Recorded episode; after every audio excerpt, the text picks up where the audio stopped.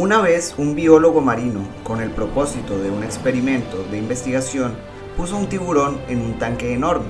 Luego soltó algunos peces pequeños en el mismo tanque.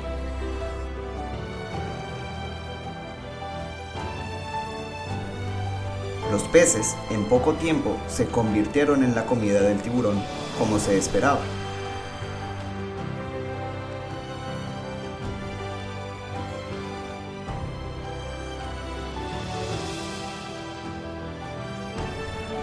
Llevando el experimento al siguiente nivel, se utilizó fibra de vidrio como una partición en el tanque y el tiburón se quedó en un costado.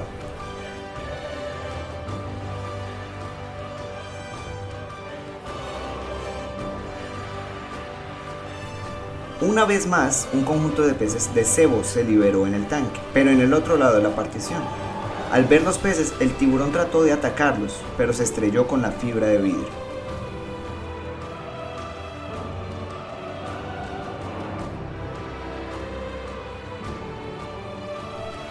El tiburón continuó los intentos durante varios días y finalmente se rindió. Una vez que el tiburón se rindió, la fibra de vidrio fue removida, pero esos peces aún estaban en el tanque.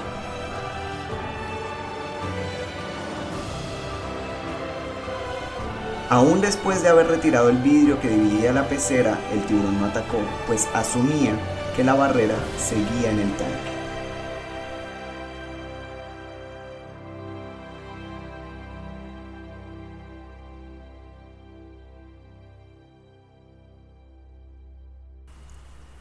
Cuando salí del colegio justo atravesaba uno de los momentos más difíciles del diagnóstico que me acompaña desde los 16 años.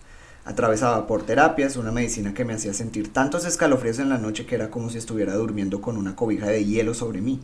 Enfrentaba no poder caminar por más de 20 metros sin tropezar y sentir la fatiga que se parecería a la que sienten los atletas al terminar una jornada de 10 maratones en un día.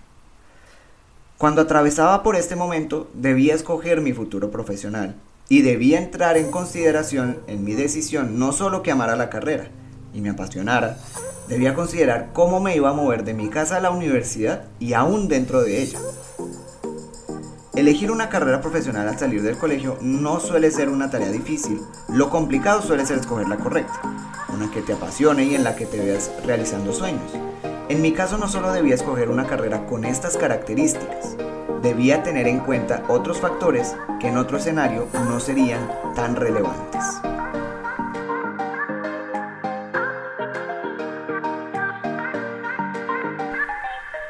Hola, soy Mao Flores, gracias por acompañarme en este nuevo episodio de Arquitectura de Sueños. Te invito a que me sigas en mis redes sociales y te suscribas a mi podcast y blog donde cada semana estaré compartiendo el conocimiento y herramientas que van a rediseñar tu realidad y ayudarte a construir un mejor presente y un mejor futuro.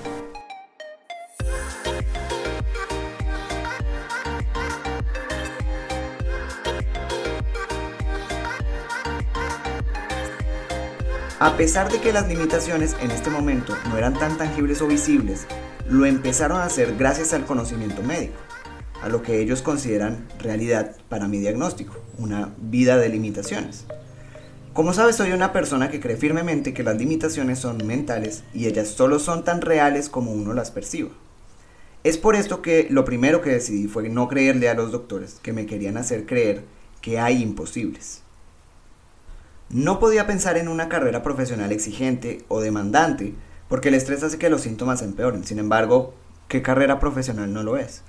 Después de este pequeñísimo detalle vendría el siguiente, escoger una universidad que no me representara una exigencia física mayor, es decir, una universidad en la que tuviera clases en un solo salón, que no tuviera escaleras, que no me tocara moverme. Como ves, hacer esta elección fue todo un reto y a todo lo anterior había que sumarle el mismo peso de la importante elección.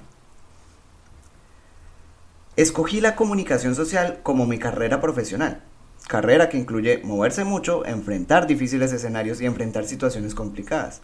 Aquí taché el primero de los limitantes. El segundo sería el tema de la movilización. Escogí una de las mejores universidades de Colombia, escogí una universidad que se parece al Olimpo, en la que para ir de un edificio a otro debías subir y bajar muchos escalones. Muchos. Después de lo que parecía un imposible, de noches largas, de muchas horas de estudio, de mucho subir y bajar escaleras, empecé a notar que lo que se me había presentado como un imposible no lo era tanto.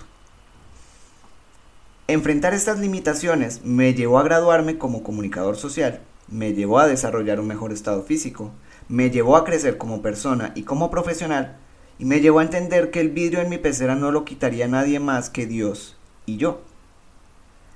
El crecimiento personal nace en el aprendizaje continuo, basado en nosotros mismos y en nuestro entorno. Cuando se busca cumplir con determinados objetivos, aceptar y afrontar los límites existentes aumentará las posibilidades de alcanzar cualquier meta.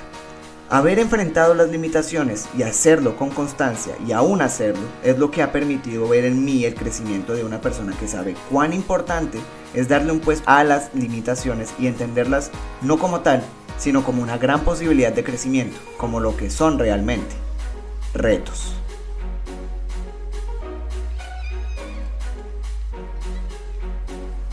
La mente es el límite. Mientras la mente pueda imaginar el hecho de que puedes hacer algo, puedes hacerlo siempre y cuando realmente lo creas al 100%. Arnold Schwarzenegger.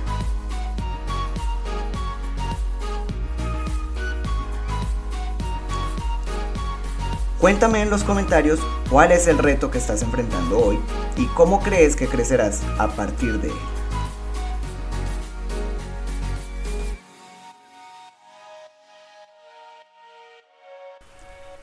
Gracias por haberme acompañado en este episodio de Arquitectura de Sueños. Te invito a que me acompañes en los próximos, que estarán cargados de herramientas y conocimiento que te ayudarán a rediseñar tu realidad y construir tus sueños.